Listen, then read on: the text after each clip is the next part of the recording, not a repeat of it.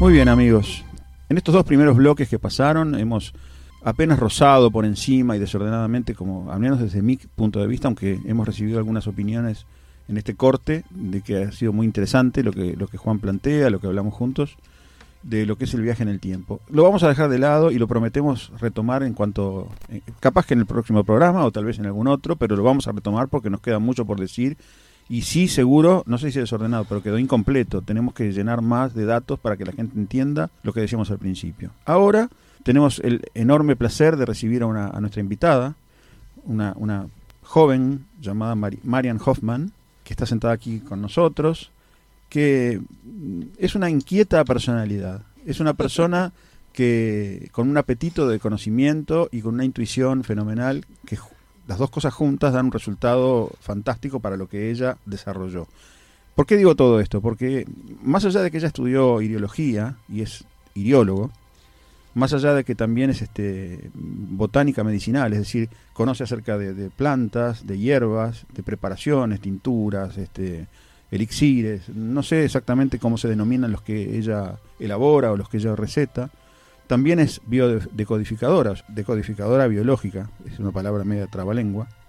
Practica y guía reversing, el renacimiento, es una técnica reversing. Tal vez en Uruguay no está tan popularizada, yo creo que sí, pero hay gente que yo estuve velando estos días y no la conocen. Yo no la conocía, la verdad. ¿Viste, Juan? Justamente, lo decía, no quise decir que vos me habías dicho eso, pero sí me han dicho varios.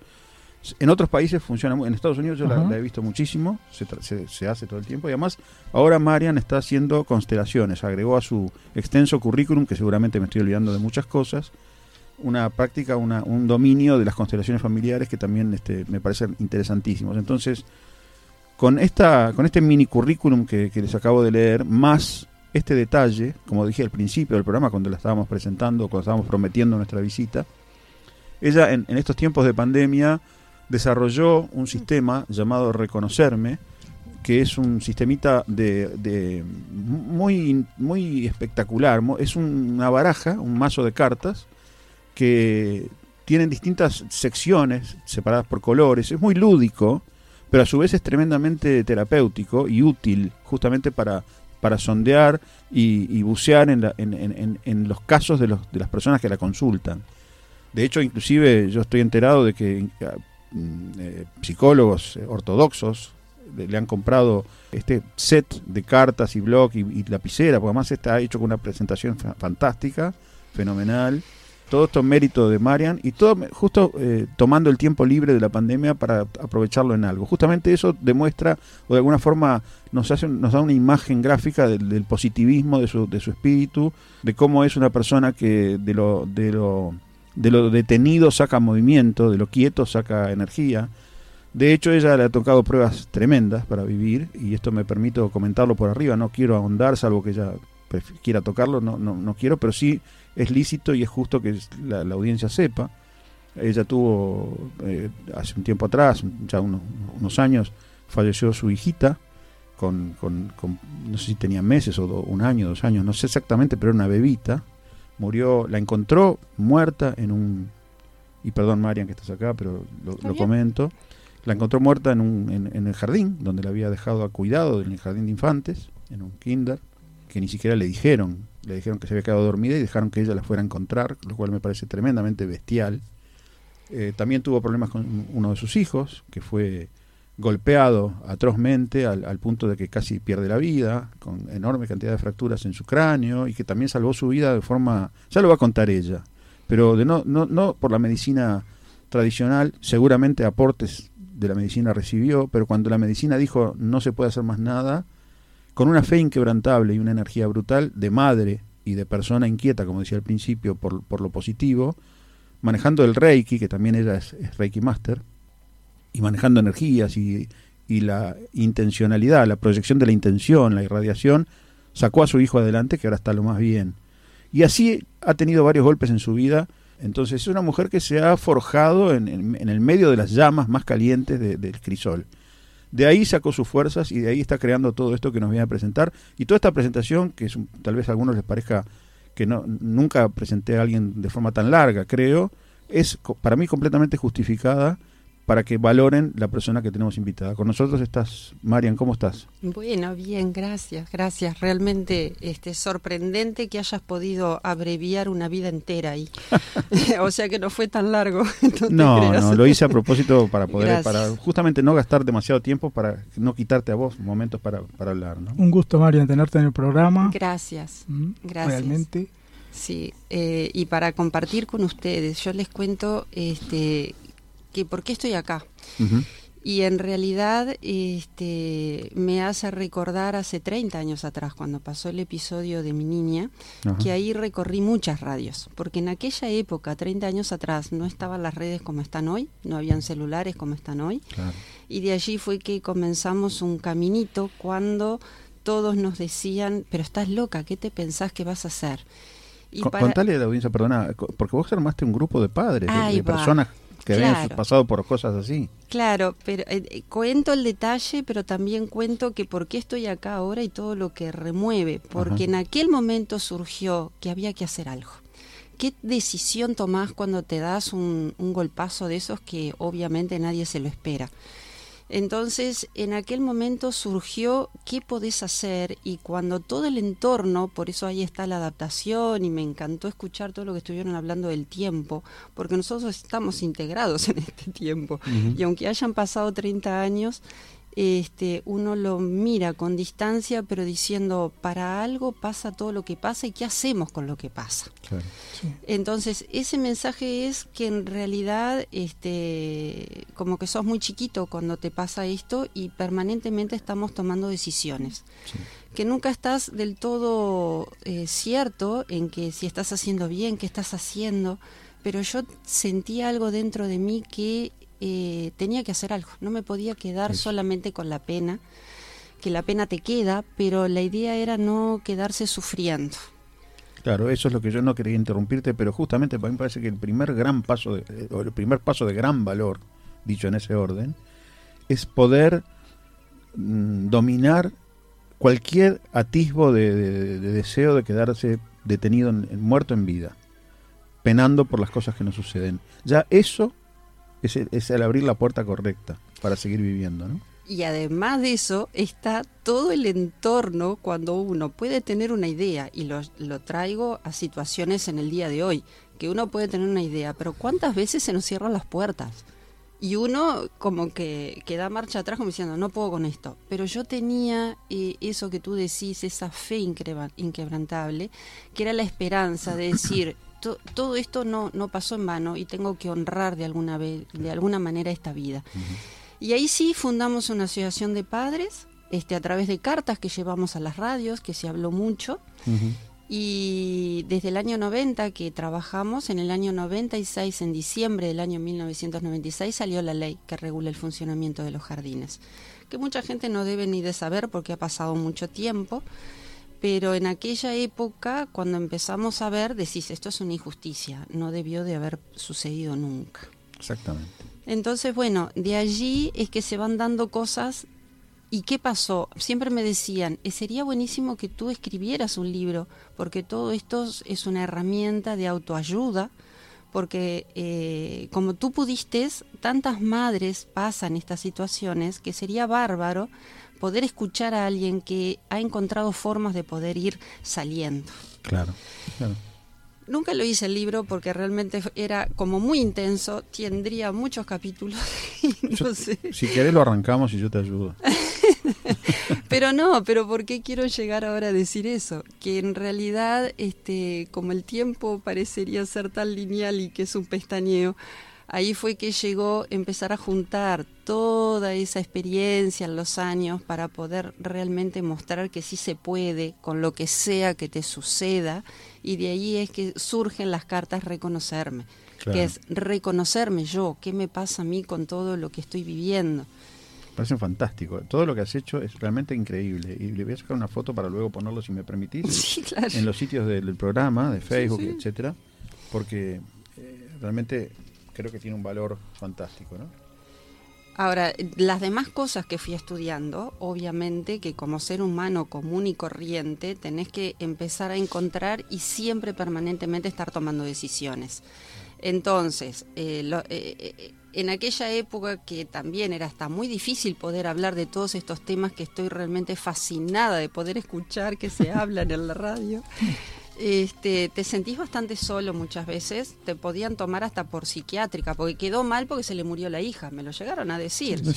Este, ¿Cómo vas a hacer que salga una ley? ¿Quién sos tú para pensar que vas a sacar una ley? Y yo decía, ¿por qué no? Y ese por qué no es lo que me he quedado grabado siempre en todos los órdenes de la vida, hasta cuando mis hijos, que felizmente tengo otro hijo más, o sea, tengo dos hijos varones, entre medio estaba la niña, que yo siempre les decía, pero probá cuando no quieren comer algo, pero si no probás no sabés, intentalo. ¿no? Entonces de ahí es que uno empieza a caminar y en aquella época de lo único que se podía hablar, hasta por lo menos lo que yo conocía o tenía cerca de mí, era el Reiki.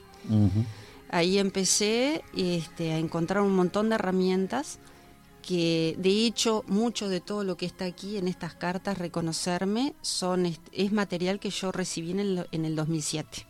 Ah, mira. Sí. Perdona que voy a hacer una, una pequeña digresión, pero es oportuno. Quiero también mandarle un beso grande a Carla Rosselló, una amiga de los grupos, también integrante con, junto conmigo y con Ciro Echever y Juan Juan, de Uruguay Místico, que es una, una organización que tenemos allá en Montevideo, de Jackson Inn, porque a ella le pasó algo similar con su hijo hace un tiempo no tan largo, perdió un hijito y ha tenido que remar la vida, no con tanta energía, ni con tanta fuerza, ni con tanta claridad, o con claridad sí, pero no con tanta fuerza como la que lograste tener tú. Ojalá que le ayude. por eso, por eso la nombré, porque de repente, si está escuchando, mejor, porque nos le mandamos un beso, y si no, capaz que alguien le avisa y lo se pone a escuchar.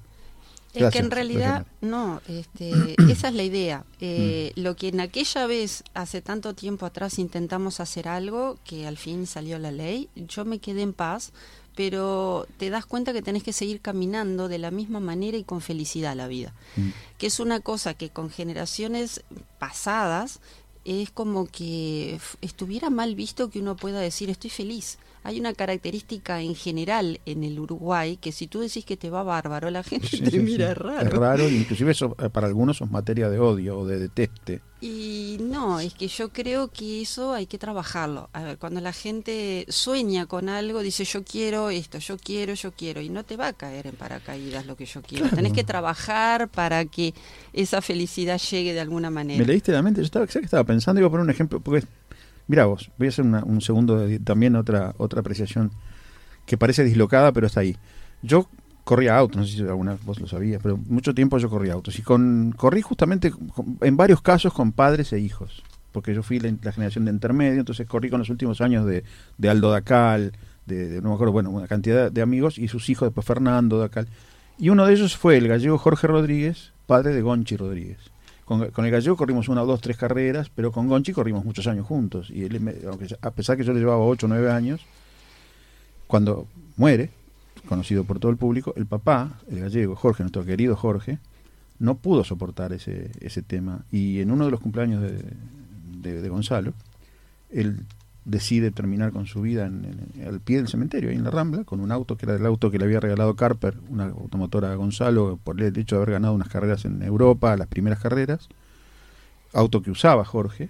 Él nos decía siempre que no podía resistir, no podía aguantar ver en Montevideo la calcomanía con el nombre de su hijo por todos lados, en los autos donde iba, se hablaba de Gonzalo, Gonzalo, Gonzalo, y estaba en un estado de angustia, además, eh, esa angustia que tenemos algunas personas, o que pueden tener algunas personas que somos auto nos creemos autosuficientes, entonces no buscamos apoyos, ni estacas, ni ayuda de ninguna especie. Creemos que lo vamos a poder. Bueno, lo superó el agua y, pasó eso. Lo, menciono porque es la contrapartida de lo que estábamos diciendo al principio. ¿Y por qué me hizo acordar lo de los motores? Porque las ideas, es lo que vos dijiste recién, no vienen motorizadas. Es decir, cuando uno siente algo o tiene la intención de, no puede quedarse esperando que las cosas pasen solas.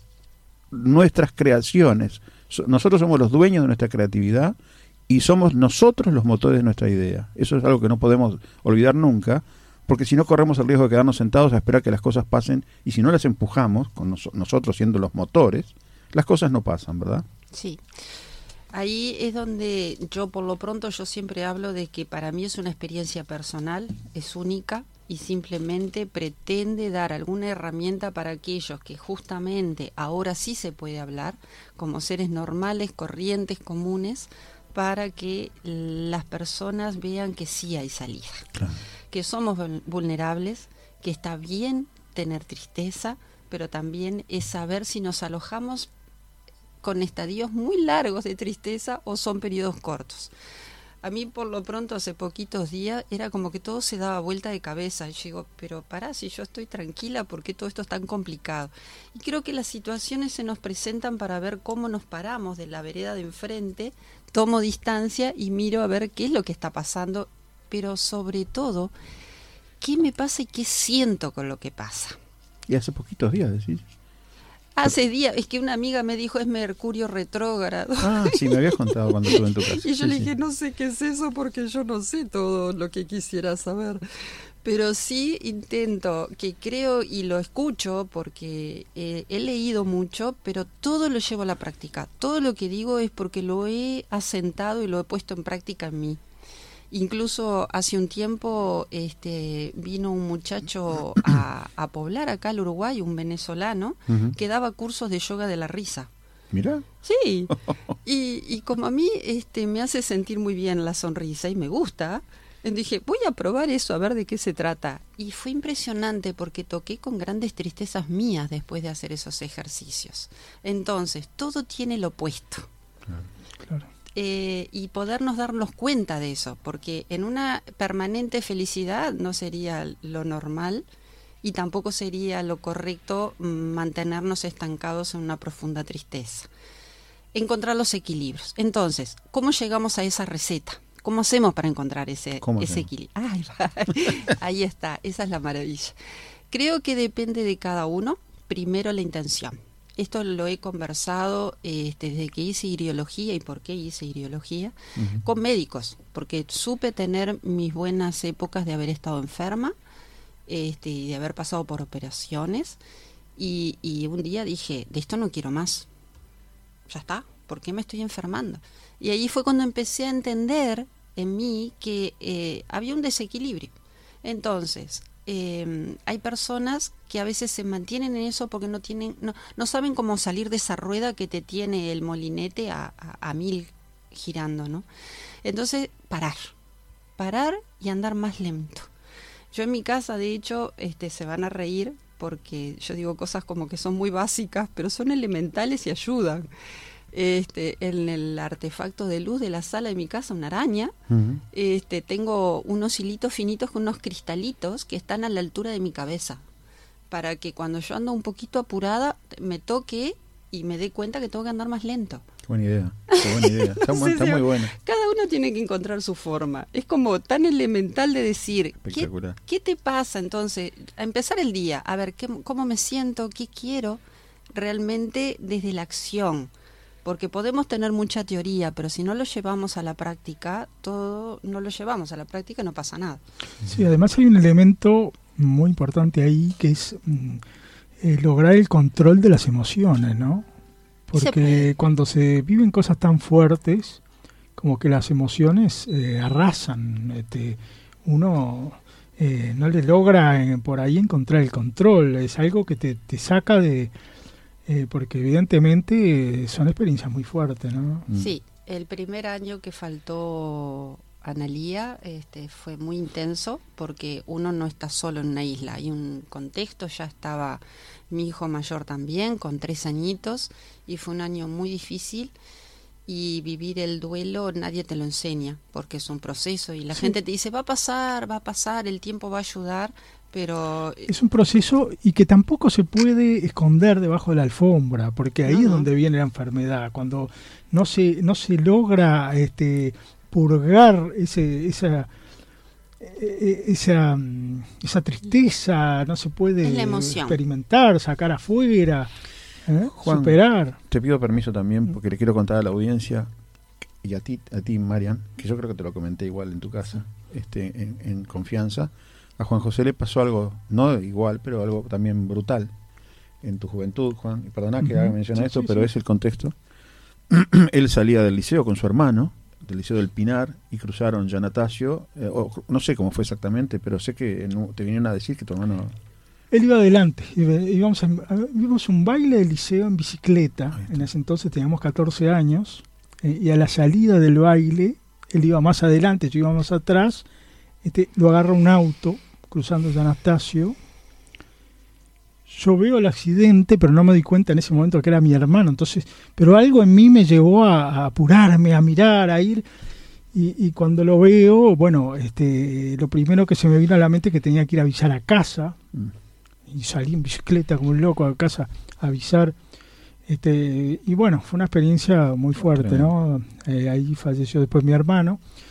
Y, y me costó reponerme, me costó muchísimo.